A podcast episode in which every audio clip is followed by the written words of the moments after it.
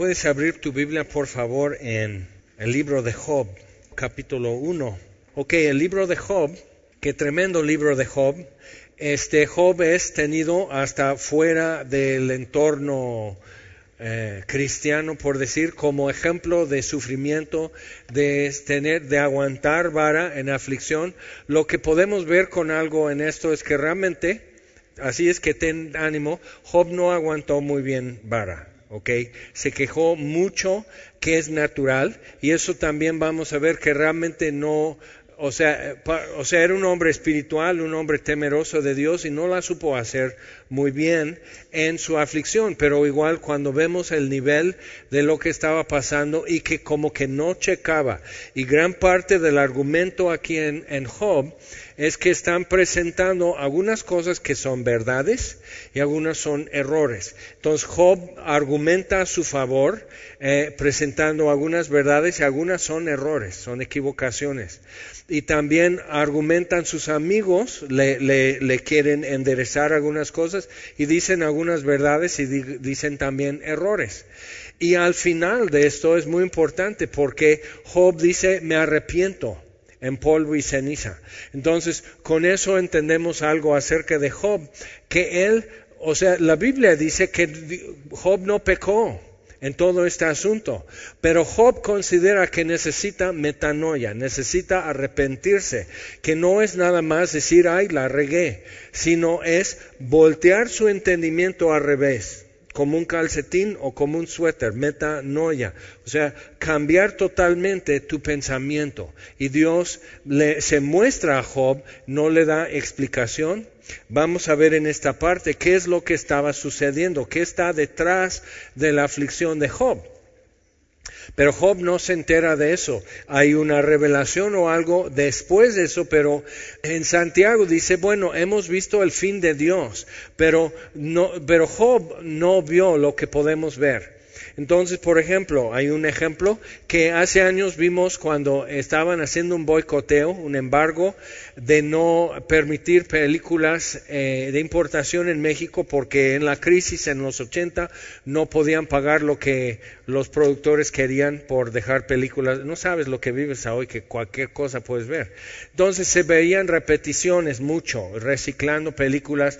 Eh, nos hicimos como fans de como tres películas porque en Tehuacán es todo lo que pasaba y había, de repente llega una que no habíamos visto, entonces vamos, y ahí estamos. Se trata de dos familias que intentan escaparse de Alemania Oriental. Y en ese entonces todavía estaba el muro de Berlín y entonces había dos Berlines y dos Alemanias que este, estaba la Unión Soviética y en un modo estalinista controlando a Alemania Oriental y quieren escaparse de ese régimen y de, de la opresión que había pero no podías escaparte y, si, te encarcelaban, te desaparecían, si, lo, si intentabas cruzar te podían acribillar, o sea, era una cosa terrible. Entonces esas dos familias hacen una esfera, un globo eh, aerostático, es un globo, para flotar y pasar porque tienen que ir con las corrientes, estudian cómo va a ser las corrientes de aire, que nomás tienen que pasar aquí la cerca sin luces, sin ruido y, y no los detectan. Si logran estar en Alemania Occidental, ya la hicieron. Entonces, en el primer intento están como comprando retazos de alfombra y recubriendo eso con vinil para poder inflar, pero no pueden dar a conocer lo que están haciendo. Hay una vecina muy chismosa, entonces una situación que existía es que te reportaban y no podías confiar ni en tu familia.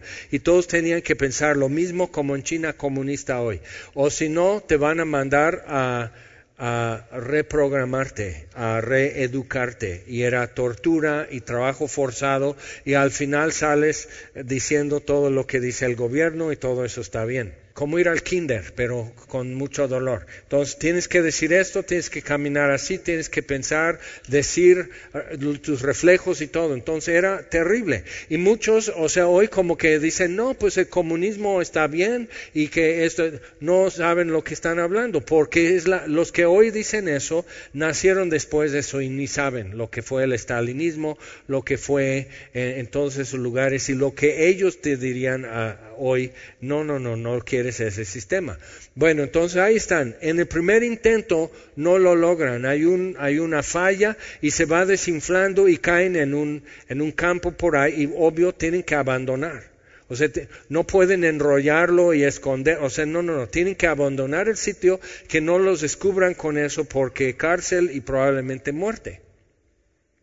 Bien, entonces eh, se huyen, regresan a casa, pero una de las esposas perdió un frasco de pastillas para la presión.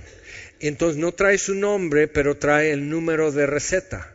Entonces ahí está la policía, dice eso es de alguien. Aquí entonces van a farmacias. Entonces están ya contra reloj. El segundo intento de poder hacerlo. Y en eso mi esposa me agarra el brazo y dice, pero sí lo van a lograr. Digo, pues sí, es una historia verídica y, si no lograban escaparse de Alemania Oriental, o sea, dura cinco minutos y los fusilan y ya no hay película. Claro que lo lograron. Bueno, lo que Job no tenía es ese spoiler que acabo de, de hacer. Entonces, si tú puedes ver la película, creo que se llama Fugaz, no sé, o Fuga escape fugaz, algo así. Y es, o sea, se trata de eso y ahí estás así, o sea, es gente ordinaria y es, tienen que evadir a la vecina chismosa, ya sabes que eso puede ser muy difícil. Entonces, y tienen que disimular que están fabricando lo que están haciendo y comprar una pieza de esto y una así, o sea, como que nadie empiece a armar en su cabeza qué es lo que están planeando, por así de control y así de vigilancia. Entonces, el primer intento no lo logran. Aquí está Job en el libro de Job, pero él no sabe si lo voy a lograr, si voy a poder pasar esto y salir vivo y hasta salir mejor. Entonces, algo que, por ejemplo, en Santiago dice, bueno, habéis visto el fin de Dios, que Dios es muy misericordioso, pero Job no veía eso y Job no sabe lo que está diciendo algunas veces cuando habla y al final él ve a Dios y dice, ok, ahora mis ojos te ven y me aborrezco y me arrepiento. Entonces hablaba lo que no entendía. Y entonces e, eso, en eso podemos estar muy fácilmente. Y si Job pudo estar así, mucho más nosotros. Entonces cuando tomamos esto, tenemos que ver quién era Job, cómo era Job, qué es lo que está pasando, que él no se entera. O sea, si tú, si tú supieras que Dios está diciendo, mira, ya hice una apuesta con el diablo. Y entonces no me quedes mal. Nomás no abras tu boca Nomás sonríe, alaba, alaba a Dios todo el tiempo, día y noche. Esto va a terminar, todas las cosas ayudan a bien a los que aman a Dios. Eso que sea tu canto y así, tú así suave, suave, suave, yo voy a ganar. Ok, ¿qué es lo que Dios gana si gana contra el diablo? ¿Qué le va? O sea, entonces no, no, o sea, no podemos entenderlo así. Pero algo está pasando y Dios presume de Job y entonces al presumir de Job, y lo hace a propósito con Satanás. ¿No has visto a mi siervo Job? Entonces pone una situación que cualquiera de nosotros diría, mira Dios, la jactancia no es buena. Y a mí no me pongas de ejemplo, a mí no me pongas como para jactarte, para presumir de... Pues mejor no, no quiero la fama. No quiero eso, quiero seguir anónimo. Entonces, pero Job no tuvo la opción de escoger eso. Y lo que el libro de Job también nos enseña es que Dios utiliza el dolor para hacer sus mejores obras y hace en la vida de Job algo que si no hubiera pasado, cualquiera saca las conclusiones equivocadas que Job y sus amigos y hasta la esposa de Job, cualquiera interpreta tanto su prosperidad y bienestar como su desgracia y tragedia, cualquiera lo interpreta mal. Y en eso estamos. Filósofos y religiosos durante toda la historia humana han propuesto explicaciones por el sufrimiento. Entonces hablamos de karma, y puedes ver en YouTube y en Facebook como casos que ponen que son como chistosos de karma instantánea. Pero normalmente lo que se entiende de karma es en reencarnación Tú en una vida pasada, tú maltratabas perros, entonces ah, por eso un perro vino rabioso y te mordió. Karma. Entonces, porque tú en una vida pasada escupiste a un ciego en su rostro y te fuiste riendo, ahora ya tienes cataratas. Karma. Entonces, como que una justicia divina sin Dios, eso es hinduismo. No hay Dios, entonces, ¿quién establece la ley de karma? Y o sea, ¿sabes lo que realmente los que invadieron la India desde el norte, que venían de lo que es el norte de Irán, casi todos los peleoneros de todo el mundo, los que invadieron Europa, los que invadieron la India, eran de, esos, eran tremendos y conquistan la India. Entonces establecen las castas, establecen un sistema de que sométete a eso, sométete a la rueda. Y ahorita estás abajo y te está aplastando. Pero la rueda sigue dando vuelta y tú ya sales por encima. Entonces establecen las castas. Entonces están los sacerdotes brahmínicos, están los jefes, está la realeza. Nosotros nos tocó ser los de arriba. ¿Por qué? Karma. Pórtate bien no resistas, no hagas esto, no hagas el otro y a lo mejor en otra vida futura no podemos garantizar nada, así es que aguanta vara. Entonces en otra vida ya no serás tanto los de abajo. Entonces puedes tener la casta de los intocables que nadie ni los tocan, no los saludan, si están muriéndose de algo, si les atropellan, nadie los levanta, son intocables. Me mancho y me, y me traigo karma negativa si toco un intocable.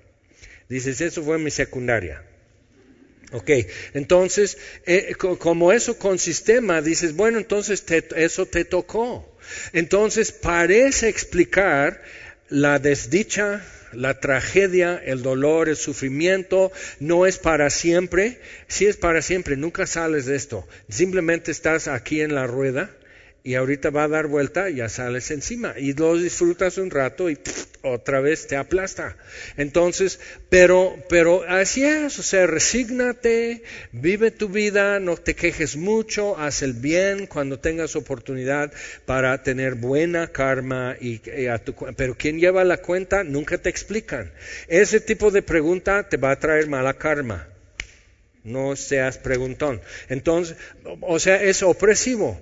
Y normalmente, toda la, con buenas o malas intenciones, que el ser humano propone explicaciones por lo que sucede en el universo en cuanto al bien y el mal, y la desdicha o la felicidad, son trastornos acerca de Dios.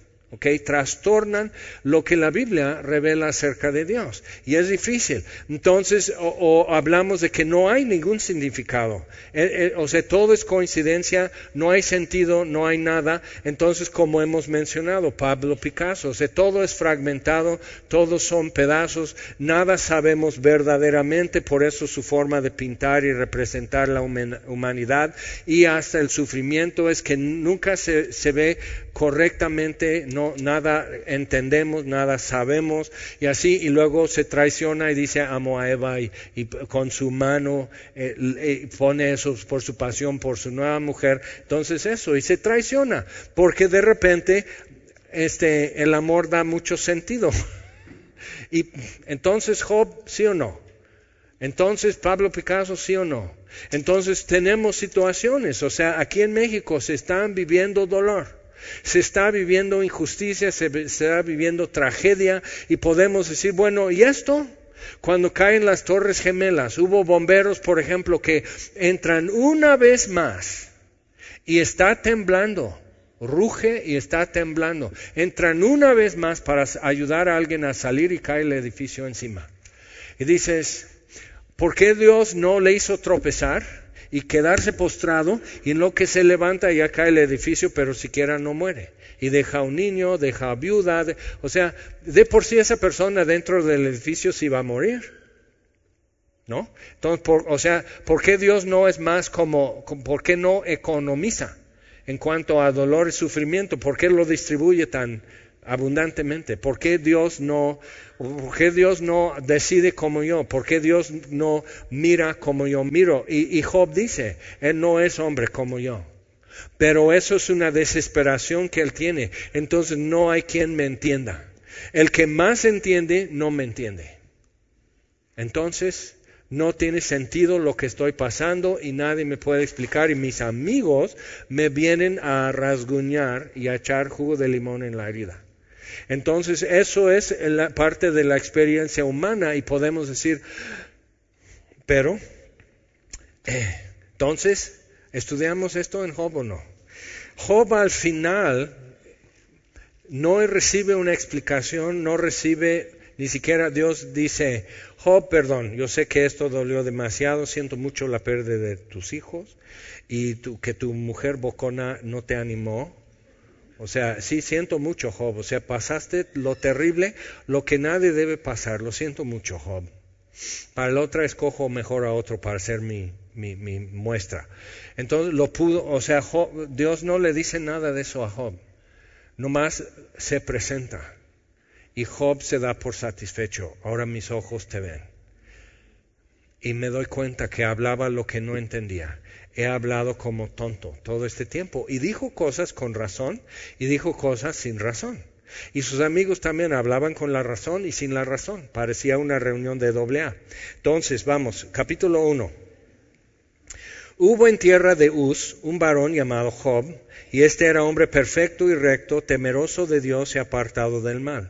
Entonces dice acerca del tierra de Uz, ah, una versión que siempre he escuchado, pero, pero hay dudas sobre eso, porque el libro de Job da detalles geográficos y dice, no, pues es que Job vivió antes del diluvio, antes de los días de Noé. ¿Por qué? Porque mencionan este Behemoth y Leveatán y que parecen dinosaurios, lo que él describe, entonces es antes del diluvio. Bueno, y tú dices que todos los dinosaurios murieron en el diluvio. O sea, ves que luego estás metiendo datos que la Biblia ni dice ni, ni, ni pin ni pon. ¿Ok? Entonces, y hay indicadores aquí que simplemente era como de los tiempos quizás de Abraham o posterior o hasta de los tiempos que los judíos ya vivían en tierra prometida. ¿Por qué? Porque dice tierra de Uz, que Uz fue uno de los hijos de Aram, o sea, los arameos, y la tierra de los arameos es todo el norte de Siria, parte entrando en parte de Turquía, hace como un arco así, y en el norte de Irak hasta el Golfo Pérsico. Los caldeos son arameos también. Entonces, toda esa región hablan arameo, eso se extendió entonces hablaban en lugar de usar hebreo en tiempos de Jesús usaban arameo, porque todos los judíos cuando regresaron de su cautiverio en Babilonia ya hablaban también arameo, que es muy parecido, como portugués o español. Entonces, tierra de Uz sería esa región, probablemente en donde nace el río Éufrates. Entonces, habría agua, habría eh, montañas, habría donde pastar mucho ganado, que tenía miles de animales. Entonces, le nacieron, dice, siete hijos y tres hijas. Entonces, una buena familia, eh, contentos, eh, convivían bien. Dice que era hombre perfecto, en segundo de Crónicas 16, 9 dice que los ojos de Jehová contemplan toda la tierra, buscando mostrar su poder a favor de todo aquel cuyo corazón es perfecto para con él, completamente suyo. Y uno de ellos es Job. Y Dios mostró su favor, su favor, y su poder en la vida de Job y le prosperó y le hizo grande, le hizo un hombre que nadie podía criticar ni atacar y un hombre a pesar de tanto ganado le iba bien y no le robaban y etcétera. Entonces todo muy bien para la vida de Job. Este hombre perfecto y recto, temeroso de Dios y apartado del mal. Bien. Le nacieron siete hijos y tres hijas, su hacienda era siete mil ovejas, tres mil camellos, quinientas yuntas de bueyes, entonces mil bueyes, quinientas asnas y muchísimos criados. Y aquel varón era más grande de todos los orientales. Por eso, desde el punto de vista del que escribe esto, está mirando la tierra de Uz como hacia el oriente, o sea, el noreste ah, saliendo de Galilea. E iban sus hijos y hacían banquetes en sus casas, cada uno en su día, siete hijos, entonces ya sabías dónde ibas a comer lunes y así, y enviaban llamar a sus tres hermanas para que comiesen y bebiesen con ellos. Y acontecía que habiendo pasado en turno los días del convite, Job enviaba y los santificaba y se levantaba de mañana y ofrecía holocaustos conforme al número de todos ellos. Porque decía Job, quizá habrán pecado mis hijos y habrán blasfemado contra Dios en sus corazones. De esta manera hacía todos los días. Entonces un hombre que vela por lo espiritual en su familia y se hace responsable hasta de lo de sus hijos en ese sentido. Entonces Pablo escribe a Timoteo en 1 Timoteo que por descuidar, por dejar buena conciencia, algunos han naufragado en cuanto a la fe. Entonces aquí tienes a Job cuidando eso, sabiendo que por no tener buena conciencia mis hijos al rato pueden estar muy mal. Entonces pueden hasta blasfemado en su corazón mantener buena conciencia. Pero sucede una cosa. Un día vinieron a presentarse delante de Jehová los hijos de Dios, entre los cuales vino también Satanás. Ahora, en el Antiguo Testamento, cuando menciona hijos de Dios, está hablando de seres angelicales. Por ejemplo, Nabucodonosor en el horno de fuego, cuando echa a los tres amigos de Daniel, dice, no fueron tres, yo veo cuatro, y el cuarto es como un hijo de hombre, hijo de Dios.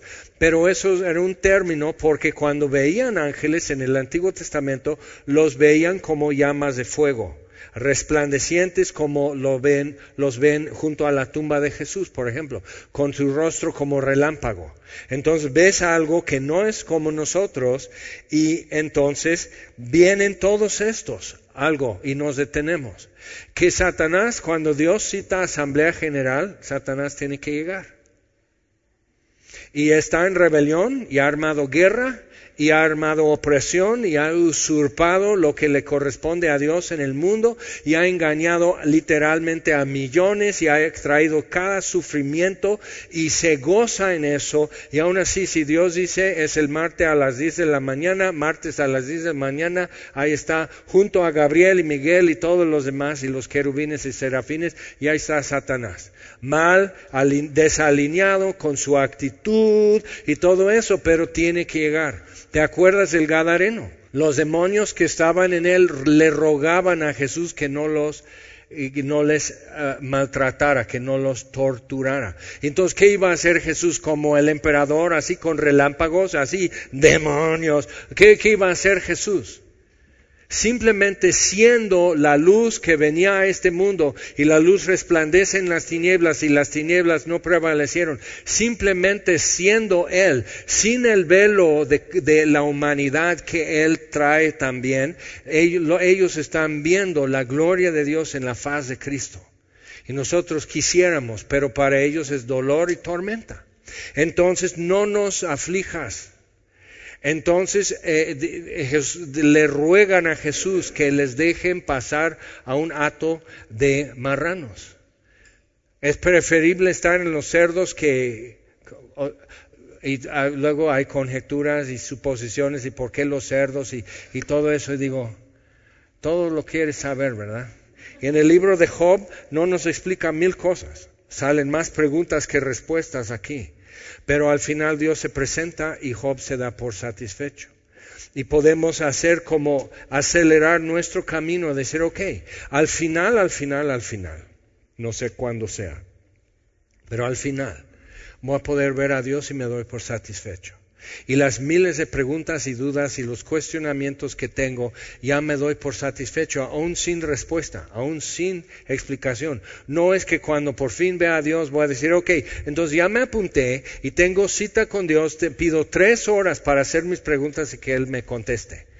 No, lo que quiere decir que como Job dice, hablaba lo que no entendía de oídas sabía de, ti y ahora mis ojos te ven, me aborrezco, no tengo más que decir, si tú quieres agregar Dios, enséñame tú. Ahora yo escucho y tú hablas. Entonces, eh, Job se arrepiente, Job se da cuenta que necesita cambiar radicalmente su concepto del universo, su concepto de Dios y su concepto de Job mismo que yo tengo que cambiar lo que pienso. Y lo que nos puede ayudar estudiando eso es también de, o sea, pasar el proceso y decir, también cambié mi, forma de pensar acerca de mí en el universo. Y ¿Qué es el universo y para qué existe? ¿Y qué, qué hace Dios en todo esto? Que si le intereso o no, si a Dios le importo o no.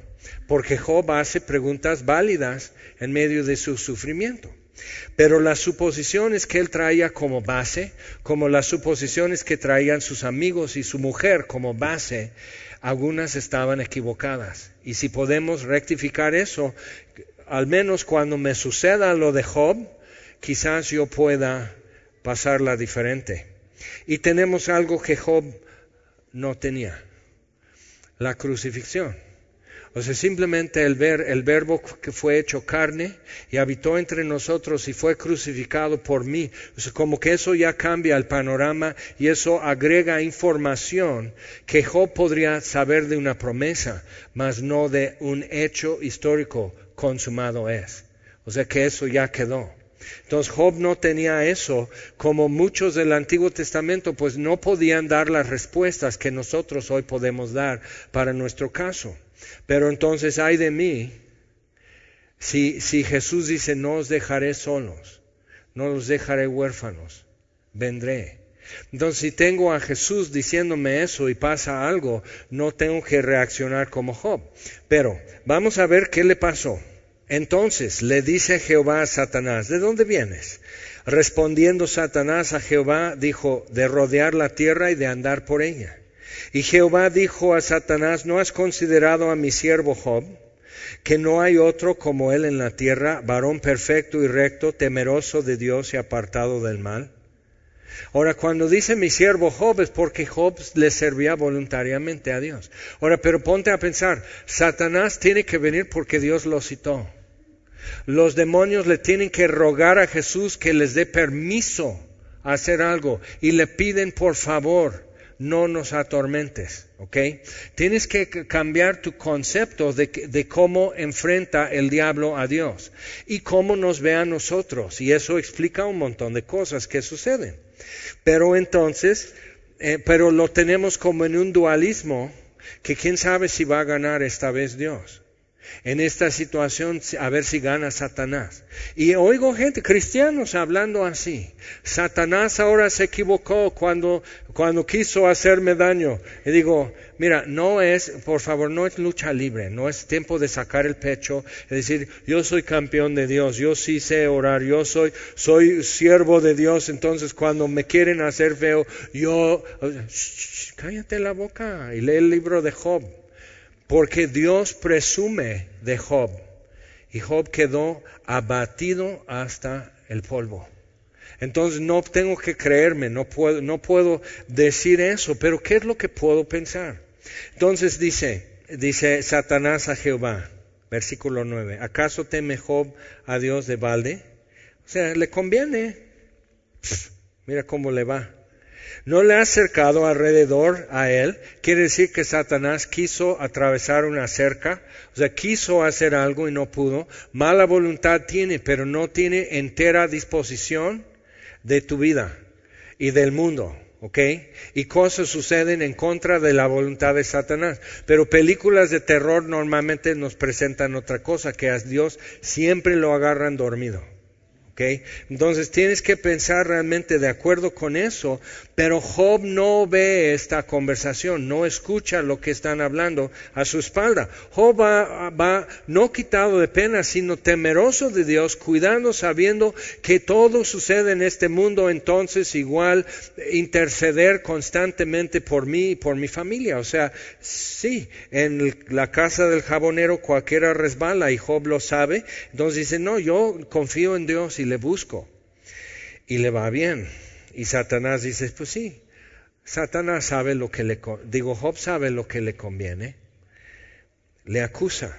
En Apocalipsis sabemos que dice que Satanás nos acusa día y noche delante del trono de Dios. Entonces, Satanás no anda escondido por ahí, ni tampoco tiene un trono en el infierno, y ahí están jugando los demonios y, todo eso, aquí juegan brisca, aquí con Kian, aquí están tomando, y, así aquí con reggaetón, porque todos de reggaetón ahí están. O sea, ahí están y en el infierno se hace lo que el diablo dice. No, él no está en el infierno. Nadie que está ahí quiere estar. Entonces Él no, eh, sino está delante del trono de Dios acusándonos. Y mira cómo le acusa a Job. ¿No le has cercado alrededor a él y a su casa y todo lo que tiene? Al trabajo de sus manos le has dado bendición, por tanto sus bienes han aumentado sobre la tierra, pero extiende ahora tu mano y toca, ¿ves cómo Satanás trata de tentar a Dios? No nada más Jesús en el desierto, todo el tiempo. Y acusa para que Dios diga, tienes razón, Jaime es un ingrato, Jaime es un payaso, le voy a bajar los humos. Tienes razón. Gracias, Satanás, por recordarme.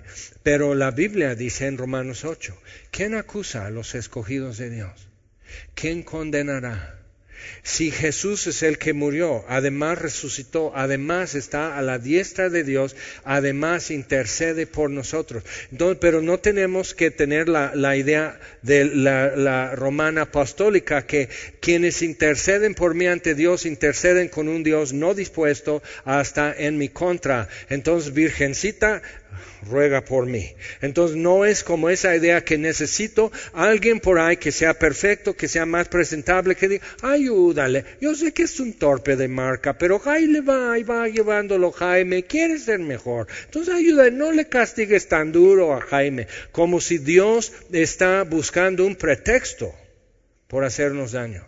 De tal manera amó Dios al mundo, fue su idea, que ha dado a su Hijo unigénito fue su idea. Y cuando Jesús dice, el que si me has visto a mí, has visto al Padre, entonces tenemos que arrepentirnos, voltear el suéter al revés, cambiar mi pensamiento y pensar que el Padre y el Hijo uno son, que piensan, quieren y planean, implementan y obran exactamente igual. Entonces de tal manera amó el Padre al mundo. Pero entonces esta conversación, ¿por qué no le da una patada a Satanás? ¿Por qué no le cierra la boca? vez más, ¿por qué no le destruye? Un demonio menos. El mundo es mejor. ¿Por qué lo permite? ¿Por qué anda suelto? ¿Por qué deja que acuse? Porque es gloria de Dios ante todos los santos y redimidos escuchar como Jesús dice, Nel, Aquí están las cicatrices, consumado es. Sigue acusando y Jesús sigue presentando las pruebas, las evidencias que tú y yo seguimos teniendo acceso. Por eso dice en Hebreos 4, acercándonos confiadamente al trono de la gracia. Y Job tiene que aprender eso todavía. Y a lo mejor tú y yo, y tenemos que aprender algo aquí también. Entonces, dice, Extiende ahora tu mano y toca todo lo que tiene y verás si no blasfema contra ti en tu misma presencia, o sea, te escupe en la cara. Dijo Jehová a Satanás, he aquí todo lo que tiene está en tu mano. Toda su riqueza, toda su hacienda, todo eso está en tu mano. Solamente no pongas tu mano sobre él. Y salió Satanás de delante de Jehová. Entonces tenemos un problema en nuestro mundo, que el mal existe y Dios lo permite. Aquí lo dice, y Dios lo permite. Y Dios tiene una finalidad, como dice en Santiago, habéis visto el fin de Dios. O sea, Job no podía ver lo que tú y yo podemos ver aquí en el principio y al fin. Nosotros podemos ver como la familia que se escapó, ¿te acuerdas? Sí lo dije por una razón. La familia que se escapó de Alemania Oriental, pero si tú está, pero sí se escaparon, por eso alguien contó la historia. Pero en la Biblia dices, ¿cómo le, se prolongó el problema porque Job no contestó bien y ahí estás otra vez en la primaria o la secundaria, que, o sea, y dicen, a ver, tú, entonces tú tienes que dar la respuesta. Dos ríos importantes del Medio Oriente y dices, ah, el domingo dijeron Éufrates, Éufrates, Éufrates, Éufrates, y, y ahí estás. Si no contesto bien, ya, me dan 100 tengo, que hacer, llenar mi cuaderno y castigo y todo el mundo se voltea a decir, oh, oh, oh, tonto. O sea, Tigris, ¿te acuerdas? Siempre se oye, en la noticia de Tikriti, ¿ok? El, que era el, pueblo de eh, Saddam Hussein, Tikriti. Tigris. Está junto al río Tigris. Pero, pero los griegos dicen, suena mejor decir Tigris que Tigris. Aprende algo cada día y nunca te harás viejo. Tengo 123 años y mira. Entonces, ahí está todo eso y tú y yo con la...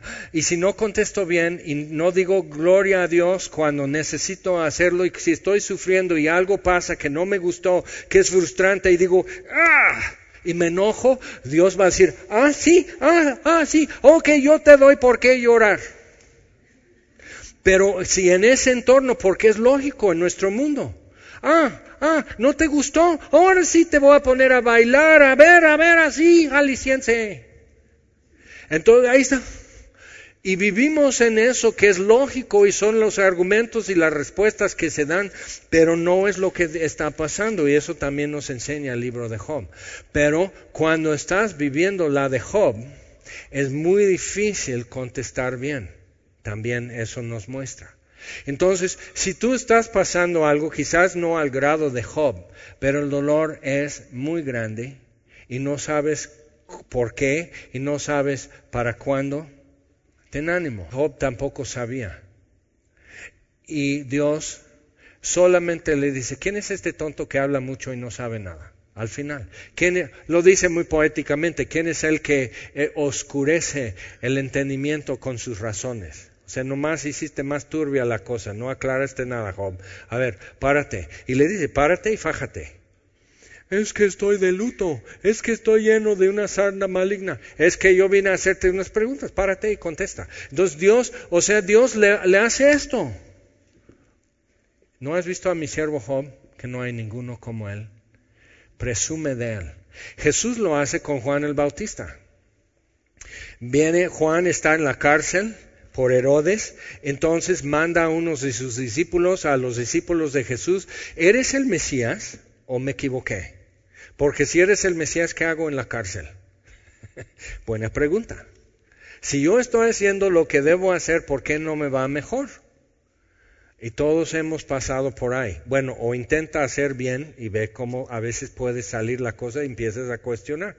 Si yo estoy haciendo bien, ¿por qué todo el mundo se enoja? Pablo le dice a Timoteo, ten por cierto eso, todo aquel que, que vive piadosamente sufrirá persecución.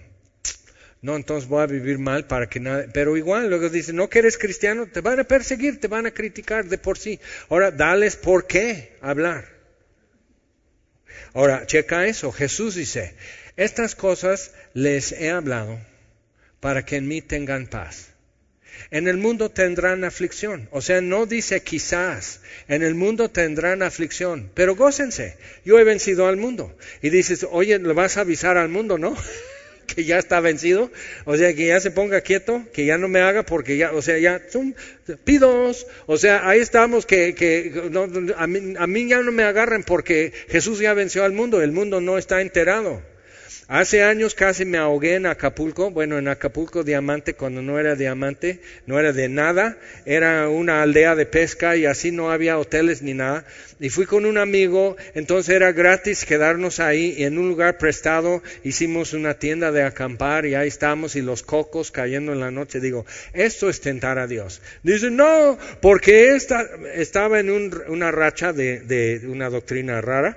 Entonces dice, no, porque este lugar le pertenece a Dios. Cielos y tierras son de mi Padre Dios, todo es de Él. Entonces esas palmeras no nos van a hacer daño porque los cocos son de mi Padre Dios. Y digo, y las palmeras lo saben, bueno. Entonces ahí estamos. Llega el momento que ya terminamos como tres días en la playa, siempre en el mar, todo el, un retiro espiritual, fíjate la playa es de mi Padre Dios, o sea, por eso no nos está costando dinero y todo eso. Pero viene el fin del asunto. Entonces, ya para regresar, para llegar a la carretera, tenemos que ver por dónde. Pues si salimos aquí, podemos estar todo el día y el día de mañana hasta que pase un coche que nos dé un aventón a, a mero Acapulco. Acuérdate, no hay nada aquí, pero está el Princess. Entonces, bueno, pues nos caminamos como medio kilómetro en la playa, entonces puedes ubicar dónde eso me pasó. Entonces, y puede, hasta tomé foto con una de mis hijas frente a la alberca de donde nos sacaron. Porque este hotel es de mi Padre Dios, ¿de acuerdo? Y la alberca es de mi Padre Dios. Y digo, oye, ¿te, ¿crees que nuestro Padre Dios se enoja si me meto a la alberca? Tengo tres días, las greñas y los chinos que sí tenía, y barba completa, o sea, yo se me sentía ahora sí salado, un bacalao para para año nuevo, así. O sea, así tostado en el sol y encrustado, digo, oye, se bien, bien chula la alberca, como eh, una delicia. Entonces, sí, el, ya sabes, la alberca es de tu padre Dios, el hotel es de tu padre. No más que se le olvidó avisar al gerente. Entonces salgo de la alberca, me meto al baño, me cambio, nos vamos a la terminal, vamos de regreso a la Ciudad de México. Chavos, chavos. Entonces dices, hasta Jaime era un imprudente. Pero mi amigo más, así es que... Entonces ahí estoy, y él está parado con una cara de, ups, así, y el gerente del hotel y uno de seguridad. Y yo. Y así casi pero así, no, no puede, había taxis en la entrada del hotel. No, aquí no. ¿Por qué? Porque eran dos mugrosos hipiescos. No, no, no, no. Aquí en mi hotel no. No que era el hotel de nuestro Padre Dios. Entonces tenemos que ir caminando, caminando, caminando hasta la carretera casi donde está Costco en, en Acapulco Diamante. Entonces puedes ir al lugar de los hechos. Todo es verídico y tengo documentación y casi me ahogo igual en, en, la, en el mar, que es mar abierto, y, y le digo, oye, entonces si, si, el mar es de Dios, ¿qué onda? O sea, que le baje un poco, ¿no? casi me muero. Sí, pero vas al cielo. Sí, sí, sí, el cielo es de mi Padre Dios. O sea, ya estaba yo. Entonces el colmo fue tener que ir así arrastrando todo, así en vergüenza. Y para un chico bueno y fresa, entonces una humillación devastadora. Entonces así, entonces sí, ya no me contuve y le digo, oye entonces, si el hotel es de Dios, ¿Por qué no nos venimos mejor a quedarnos en las habitaciones? ¿Por qué estuvimos en la mugrosa playa con el riesgo de las mugrosos, los mugrosos cocos para descalabrarnos y todo eso? ¿Por qué no venimos de una vez a quedarnos aquí? Nos sirven y margaritas y todo. Y ves que esas doctrinas no funcionan sino donde tienes acceso a capitalismo. Entonces no puedes ir a Venezuela y decir, entonces Cash Luna va a decir, si tu problema es de este tamaño, tu diezmo debe ser de este tamaño. Pero eso es lógico en el mundo de Job como en el mundo nuestro. Si haces bien, karma, si haces bien, te va bien, si haces mal, te va mal. Y toda la vida hasta en una escuela Montessori. Toda la vida, si haces bien, te va bien, si haces mal, no, te va bien. Entonces, tu buena actitud, tu buena acción y todo, todo tiene su consecuencia. Entonces, Job y sus amigos están operando sobre esas suposiciones que son lógicas, pero no son exactas. Hay una información aquí que Job y sus amigos no tienen. Y en parte tienen razón y en parte están equivocados, como nosotros, como mi amigo. El gerente del hotel no estaba equivocado, él sabía muy bien cómo, eran las cosas. Este hotel no es de ustedes. No es imagínate que le tratamos de alegar. No es de nuestro Padre Dios. Dice, ¿cómo odio las sectas americanas que vienen a invadir suelo mexicano y todo? Yo no soy una secta, él.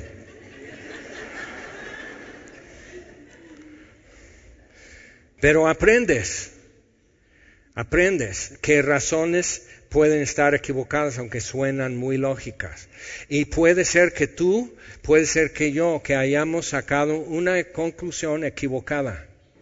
Puede ser que estemos manejando ideas equivocadas y sufrimos algo o estamos pasando algo y nuestra expectativa es otra y no es, o sea, nuestra frustración, nuestra duda, nuestro temor, todo eso y si podemos alinearnos de decir, bueno, realmente es así. Y es más, Dios no necesita explicarme finalmente nada. Él no tiene que justificarse conmigo porque ya para nosotros el Calvario está en el pasado. Y Dios se justifica ante todo humano cuando muere su hijo en la cruz. Y si puedo captar eso decir, ok, yo tengo una información que Job todavía no tenía. Yo tengo un dato aquí que puedo sacar diferente conclusión a la de Job. Pero si le acompañamos a Job, quizás entendemos también otros errorcitos que tenemos. Entonces, todo eso sucede, mira, cuatro golpes y un quinto golpe para acabar. Dice, y vino un mensajero, versículo 13, que sus hijos e hijas comían y bebían vino en casa de su hermano el primogénito. Entonces están en su comida otra vez, todos bien, Job quitado de la pena, pensando, viviendo, familia unida, linda familia, conviviendo a todo dar, así. Y vino un mensajero a Job y le dijo, estaban arando los bueyes y las asnas paciendo cerca de ellos, y acometieron los sabeos y los tomaron, los sabeos serían de lo que es el centro de Siria, y los tomaron y mataron a los criados a filo de espada, solamente escapé yo para darte la noticia. Órale, golpe. Y aún estaba este hablando cuando vino otro que dijo, fuego de Dios cayó del cielo. A ver, ¿era de Dios o no? Entonces, a veces no interpretamos bien el origen de cosas. Pero a veces atribuimos, le damos más poder a Satanás del, que realmente tiene. Entonces, por ejemplo, los incendios en Australia, millones de hectáreas, o sea, medio millón de animalitos, y ves los canguros tendidos entre la ceniza y te pega, y dices, ay, ¿cómo? O sea, qué destrucción. Entonces está, no, pues el diablo. No, fue un bombero. 200 incendios se hizo y él es culpable de como 17 incendios que pudieron hacer. ¿Por qué? Porque es pederasta. También híjole. Entonces trae así una pulsera eh, en su tobillo que identifica para monitorear, su ubicación. Entonces a través de eso dicen, este cuate anduvo aquí, aquí, en tal hora y tal fecha, y es cuando comenzó. Entonces que lo interrogan y dicen, ¿qué pasó contigo? Y ya salió todo. Entonces, de no, pero Satanás, a veces es el mismo ser humano. Y podemos decir, bueno, y cuando el tsunami en Indonesia o en las Torres Gemelas, ¿por qué Dios permite eso? Y en el libro de Job la misma pregunta, bueno, si Dios es bueno y justo, ¿por qué muere el justo y sale vivo el malo? Y hasta le va mejor al malo. Y el justo ni quien lo pueda llorar. Y puede ser que eso me pase a mí o a ti. Y, decimos, yo no quiero morir de chiste. Yo no quiero así una locura. Yo no quiero una desdicha en mi vida que todo el mundo diga, ¿y tu Dios? ¿Y tu Dios? Salmo 42, y ando así aplastado, quebrantado, mientras me dicen todo el día, ¿dónde está tu Dios? Y el salmista no tiene respuesta. Entonces eso es una situación común en la vida. Y aún como creyentes nos pasa y, digo, ¿qué les voy a decir? Fíjate, no tienes que decir nada. Es tu sufrimiento. Tú no tienes que defender a Dios y si vienen los amigos de Job, Job no tenía que decirles nada, pero abre su boca y le empiezan a refutar y él está equivocado y ellos equivocados. Y viene un cuarto, un joven, y empieza a enderezar el asunto. Y de los cuatro que vinieron con Job, él, Dios no se enoja con él porque como que endereza a otro y simplemente dice, ¿quién sabe qué es lo que está pasando? Pero Dios es justo y Dios es bueno y me consta. Y da sus argumentos, sin eso llega Dios. Entonces, si pudiéramos tener ese tipo de conversación al final, diríamos, no, pues está bien, pero ¿quieres atravesarlo de Job para tener eso? No, mejor nomás lo leemos aquí. Es como cuando tú ves una película de esas de suspenso, de aventura, y dices, no, así, dices, no, no, no, Born, es de Born, entonces está en Rusia, está pasando eso, dice, no, ¿qué? Dice, wow, sí, quieres ser como él, pero sin los golpes y moretones y las pérdidas que le rasgan el corazón. O sea, no queremos esa parte. Y Dios dice, sí, ya lo sabía que son bien nenas, entonces lee el libro de Job. Y nos da otra cosa que nos permite ver mejor que si lo viviera yo, porque puedo ver el principio y el fin y los datos que Job no podía ver donde él estaba. Solamente escapé yo para darte la noticia. Aún estaba este hablando cuando vino otro y le dijo, fuego de Dios cayó del cielo, que quemó las ovejas y los, a los pastores y los consumió. Solamente escapé yo para darte la noticia. Todavía estaba este hablando, tercer golpe viene, y vino otro que dijo, los caldeos hicieron tres escuadrones, por eso no creo que haya sido antes del diluvio el libro de Job. ¿Ves? Hay un problema cuando no lees bien tu Biblia.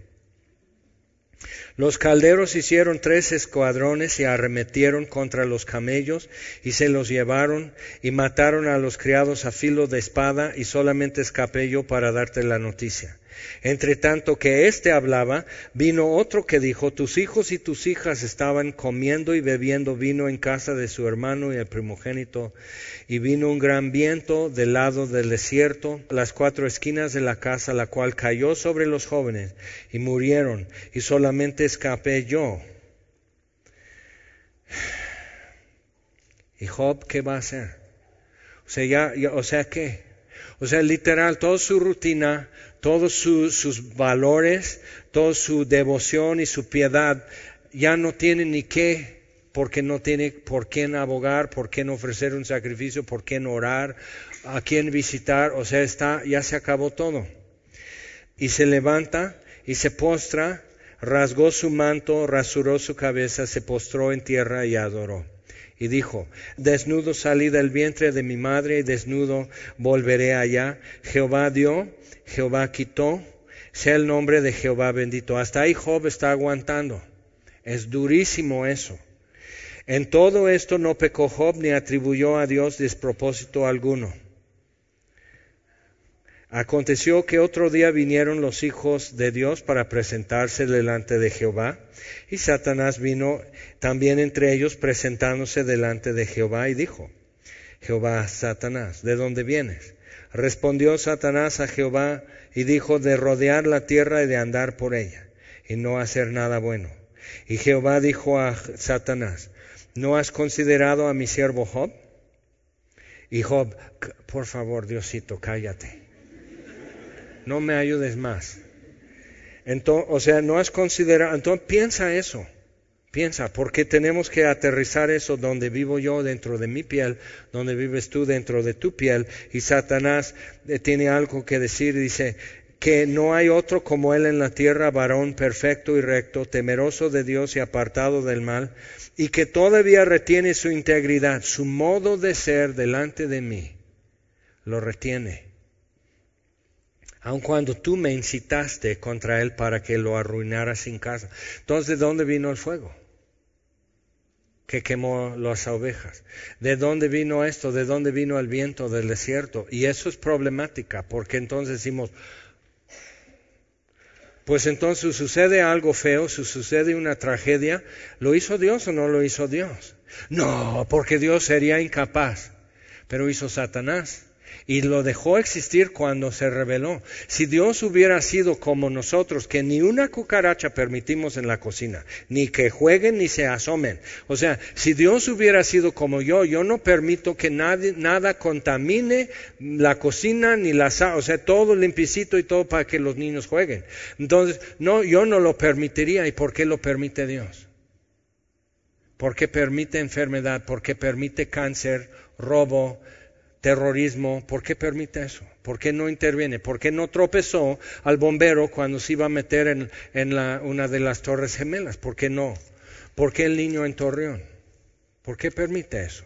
Y son preguntas válidas y son cuestionamientos que toda la historia humana tiene. El libro de Job nos obliga a decir, bueno, no, no, no, no hables tonterías. No, pues yo nunca le cuestiono a Dios. Ah, no, Job. a rato hablamos. O sea, claro que vas a cuestionar, pero ¿qué sucede? ¿Qué es el fin de Dios? Que ahora Job está en otra fila diciendo, ¿sabes qué? Aquí estoy yo para decirte que puedes perder todo. Y piensas que no lo vas a poder sobrevivir. Y piensas que el dolor que no soportas nunca se va a quitar ni disminuir. Y aquí estoy yo para decir, confía. Pero tienes que leer todo el libro de Job para ver que él repasó todas las respuestas, él dio todos los argumentos y al final solo Dios, Dios mismo, le dejó satisfecho. Entonces en eso podemos llegar también. Entonces Satanás dice, piel por piel, todo lo que el hombre tiene dará por su vida. Hay un campamento, e-, era campamento de, de concentración, Auschwitz, donde exterminaban a miles de judíos, millones al final. Entonces, en, una cámara que les decían ya van a salir libres, este, pero primero se bañan. Entonces iban allá en, en donde salía el gas venenoso, parecían regaderas y nomás sale el gas y empieza la agonía. Y convulsiones y todo eso. Y se ven, o sea, eso es muy feo, pero es muy humano. Y Satanás se ríe de eso en nosotros. Entonces lo que voy a decir es fuerte. Pero se ven así como rasguñaban la pared hasta muy arriba. Quieren decir que con tal de salir como ratas. Porque así lo veían los, los alemanes. Como ratas. Hay que exterminar. Es una plaga. Entonces, como rasguñaban la pared en su agonía, trepándose unos como sobre otros para poder salir de eso que les mataba. Y Satanás, ¿quién, quién inspira? Todo eso. Piel por piel el hombre dará todo lo que tiene para salvarse. Y ahí está el registro. Entonces dice, esto hizo la humanidad a la humanidad. ¿Y por qué lo permite Dios? Y uno de los que, era preso en uno de esos lugares eh, escribió en la pared, después de todo esto Dios nos tiene que pedir perdón a nosotros. Paz, amargura de espíritu. Job dice lo mismo, Dios me tiene que pedir perdón. Eso es una negligencia. Es una injusticia. Entonces, confrontados con eso, ¿qué podemos decir? Ay, pues mira, todas las cosas ayudan a bien a los que aman a... y yo voy a poner de la cachetada, si no el otro primero. O sea, cuando alguien realmente está sufriendo así, eh, no es el momento para decirle eso. Él te lo dirá después. Sí, ya había el fin de Dios en esto, ya había a dónde iba esto. Pero mientras era agonía vivir y sentía que no podía respirar y me costaba hablar. O sea, cuando has pasado eso, entonces ya tienes otra perspectiva y esa es la de Job. Pero si caminamos eso virtualmente con Job, puede ser que en dado momento hablemos diferente y no tengamos que decir como Job, hablaba lo que no entendía y me arrepiento. Y yo sé, hay gente ahorita presente en la congregación que ha pasado o está pasando cosas insoportables. Y no ves fin y difícilmente ves un significado para eso. Y aquí solo tenemos esto. Decir, ok, si podemos tener paciencia, y, caminar con Job en eso y, escuchar las razones, escuchar los argumentos, darnos cuenta, no, esto no es, no es correcto, esto sí, esto no, esto sí. Y aún así, juntando todos los argumentos, no pudieron llegar a la conclusión sin Dios. Y eso es lo que cada uno de nosotros va a tener que hacer, llegar con Dios a una conclusión fiel y completa. Es la única forma. Entonces hasta su mujer, y criticamos a la mujer de Job, que él tenía que animar a su marido. Pues ¿de dónde? Ella también perdió en un día a sus, todos sus hijos, también está de luto, entonces también va a decir cosas incoherentes como Job, como tú, como yo. O sea, te quemas con algo en la estufa y dices cosas que tus hijos no tenían que escuchar. Y si te preguntan qué quiere decir eso, tú cállate. Pero cuando es tu la que está ardiendo, entonces Job después exhibe, en, parte del relato, exhibe síntomas del síndrome de post-trauma. Pesadillas, sustos, de repente nomás, sustos, pesadillas, depresión eh, irracional, todo lo que acompaña post-trauma. Y entonces el día de hoy podemos decir, ¿cuántos en Morelos están así? Por lo que han vivido, lo que temen vivir. Entonces tenemos que caminar esto con Job. Vamos una cosa más en esto. Entonces dice Dios a Satanás, está en tu mano, mas guarda su vida. Entonces le quita su salud. El quinto golpe, en una parte más adelante, Job dice, hay hoyos en mi, en mi piel.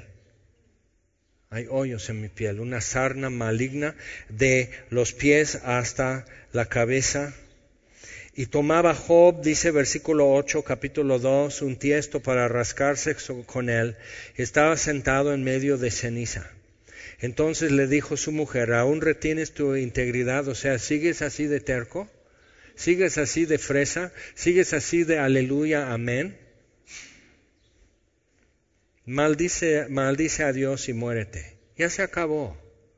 Entonces eso es una interpretación del bien y el mal y, felicidad o la desdicha. Pues eso es lo que te tocó, ya se acabó lo bueno, ahora te tocó lo amargo. Y así habla gente, así piensa gente, a lo mejor también tú y yo en algún momento. Pero entonces él dice, como suele hablar cualquiera de las mujeres fatuas, entonces hasta ni su matrimonio tan bonito en ese día. Era mucho dolor. Y nadie en ese dolor es tan dama como es cuando todo está bien. Entonces dice, no, pues yo así tienes que cuidar el testimonio. Cuando es ese tipo de dolor ya, no, o sea, nomás es, ¡ah! Y que te entiendan, ¿es por qué gritas? Ven acá más cerca y yo te explico. ¿Por qué grito? Me exploto, me reviento si no grito. Y si has estado en eso, que así, entonces Job tiene algo que decir. ¿Recibiremos de Dios el bien y el mal no lo recibiremos? En todo esto no pecó Job con sus labios, entonces quiere decir que el mal sí lo recibió de Dios. No se equivocó ahí. Y tenemos que ver eso, si Dios en verdad, en verdad, en verdad es soberano, todo lo permite, lo manda, lo, lo asigna, y eso es demasiado. Y Job dice, es demasiado no lo puedo entender. Hablaba lo que no entendía, ahora mis ojos te ven y me doy por satisfecho. Entonces trata de, tomar eso en tu mano si no tienes otra razón o, mejor argumento hoy. Toma eso en tu mano. Cuando le vea, me daré por satisfecho. No me tiene que explicar nada hoy si no quiere. Si no es necesario, si no conviene al propósito que reconozco es, Job pensaba que esto se trataba de Job, no se trataba de Jaime, se trataba de Jaimito y cuántos de ustedes leyendo eso diciendo, ah caray, y poder participar de lejitos con Job en eso y llegar a una respuesta que él tuvo cuando vio a Dios. Entonces puedo decir, ok, cuando vea a Dios, me daré por satisfecho. Y eso dice el Salmo 17. En cuanto a mí, estaré satisfecho cuando despierte a tu semejanza. Entonces ya no voy a tener esas preguntas que hoy tengo. Ya esas dudas, esos temores, esa congoja que hoy puedes tener, ya no lo vas a tener. Y eso puede decir, esto no es para siempre. Y esto es, es algo que Dios no me tiene que explicar, pero cuando le vea, estaré satisfecho. Y eso es muy duro porque queremos todo como película Disney. Que al final la bruja del mar es destruida, al final esto, al final Jafar ya es, va en la lámpara y Aladín se casa con la princesa. O sea, queremos que todo bien y todo chido y, y encaje y velos y ramos de flores así, pero a veces ese fin está más allá de lo que nuestros ojos podrán ver hoy. Entonces tienes que decir, hoy no hubo un buen fin para esto, hoy no se ataron todos los cabos y es trágico y es difícil y es insoportable, pero lo que hace soportar es que tenemos una esperanza que va como ancla dentro del velo en el lugar santísimo donde no hemos visto, pero un día veré. ¿Y en qué está anclada mi esperanza verdaderamente? Ahora, nada más vamos a ir rapidito al Salmo 22, por favor. Porque como mencionamos, tenemos nosotros en el pasado un dato que todavía no tenía Job para entender. Salmo 22. Es un salmo de David y como se expresa, dice, ah, caray, David también tuvo sus aventuras de miedo y de terror y mucho dolor también en su vida. Y es además un, es llamado un salmo mesiánico porque habla del Mesías proféticamente. Y de hecho el primer renglón es lo que dice Jesús en la cruz. Dios mío, Dios mío, ¿por qué me has desamparado? Y él al decir eso en hebreo, por eso no le entendieron y dijeron estaba llamando a Elí, porque ellos estaban hablando en, arameo y él cita el salmo como lo escribió David en hebreo. Pero ¿quién supervisó en la vida de David las vivencias y los infortunios y los, los dolores que vivió David para que él pudiera escribir ese salmo? ¿Quién lo supervisó? Fue el mismo Dios de Job, el mismo Dios de cada uno de nosotros aquí hoy. Entonces David dice eso y Jesús lo toma de su siervo David. Dios mío, Dios mío, ¿por qué me has desamparado? Pero si yo digo, mexicanos a grito de guerra, ¿qué sigue? Y como todos no se oye nada bien, nada claro hasta Bridón. Ok, pero todos saben lo que sigue. Entonces Jesús dice eso y todos saben lo que sigue es todo el Salmo 22. Lo cantaban. Entonces hay quienes tienen, son de vieja escuela y cantaban himnarios. Entonces hallé un buen amigo, mi amado Salvador, contaré qué. Lo que Él ha hecho para mí. ¿Ok? ¿A qué? Hallándome perdido e indigno Salvador. Hasta hacer rima y, y bonito. Pero ve, ¿por qué? Porque tantas veces ya no necesitas el himnario para recordar cómo va ni en la melodía. Entonces Jesús dice, Dios mío, Dios mío, ¿por qué me has desamparado? Y no hubo respuesta. Entonces tenemos un, un, dato que Job no tenía. Que de tal manera amó Dios al mundo que ha dado a su Hijo unigénito que cuando le hizo una pregunta como la de Job, ¿por qué me has desamparado? Dice, ¿por qué estás tan lejos de mi salvación y de las palabras de mi clamor? Dios mío, clamo de día y no respondes, y de noche y no hay para mí reposo. Y para Jesús no hubo respuesta, no hubo una voz del cielo esa vez diciendo, este es mi Hijo amado en quien tengo complacencia. Silencio. Y Dios tiene algo que decirnos a nosotros en ese silencio. Entonces, va diciendo todo esto el Salmo 22.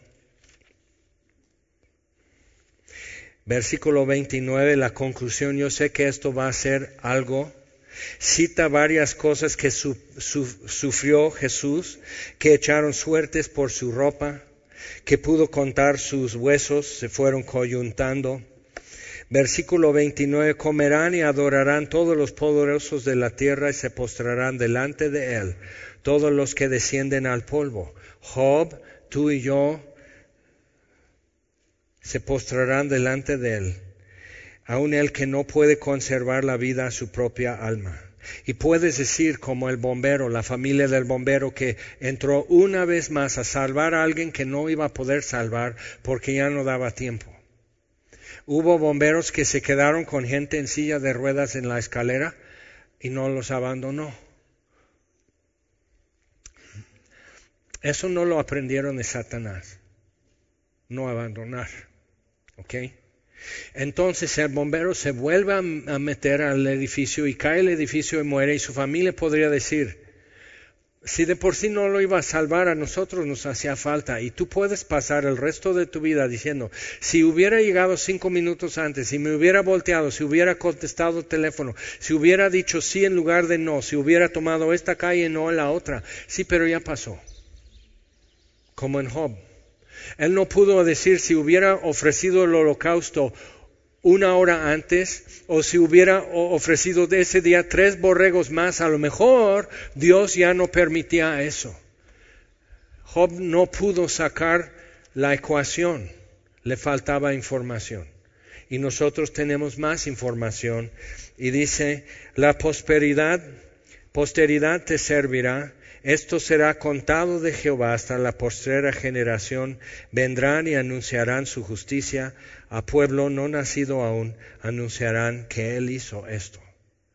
Entonces después Job pudo decir algo y pudo decir eso a cada generación hasta el día de hoy. Y cada generación lee el libro de Job y nos quedamos así. Pero al final tenemos que decir, ok, en este mundo Dios manda y todo lo que mande, lo recibiremos. Porque Él es bueno. Y sus, sus caminos son inescrutables. Y si Él nos revela lo que está haciendo, podría echar a perder lo que Él está haciendo. Entonces no le reveló a Job lo que estaba haciendo. Al final pudo ver. Pero si lo hubiera dicho desde antes, Job lo vivía muy distinto. Y cuántas cosas tú y yo podemos estar atravesando que si Dios te dice, en seis meses lo habrás olvidado. No lo vas a vivir igual, porque entonces vas a estar viendo el reloj y no Dios. ¿Y qué es lo que le dejó satisfecho a Job? Vio a Dios. Amén.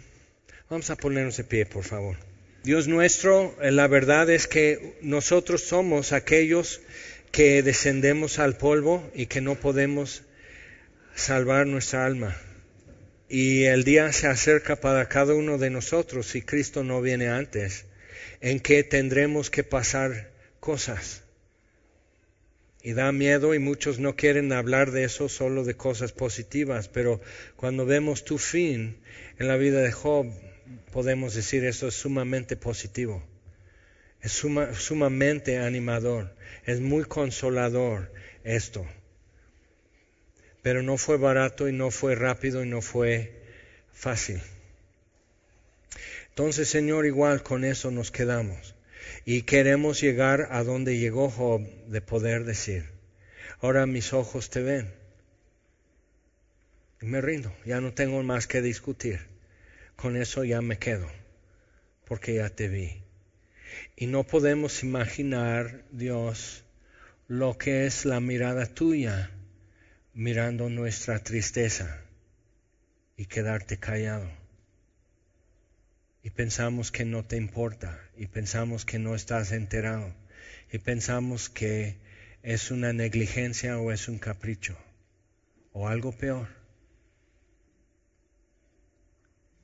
Entonces anhelamos verte, Señor. Y ya sin sed, ya sin duda, poder ver. Entonces, Señor, te damos gracias, mientras en tu palabra alumbra nuestros ojos. Y te lo pedimos en el nombre de Jesús. Amén.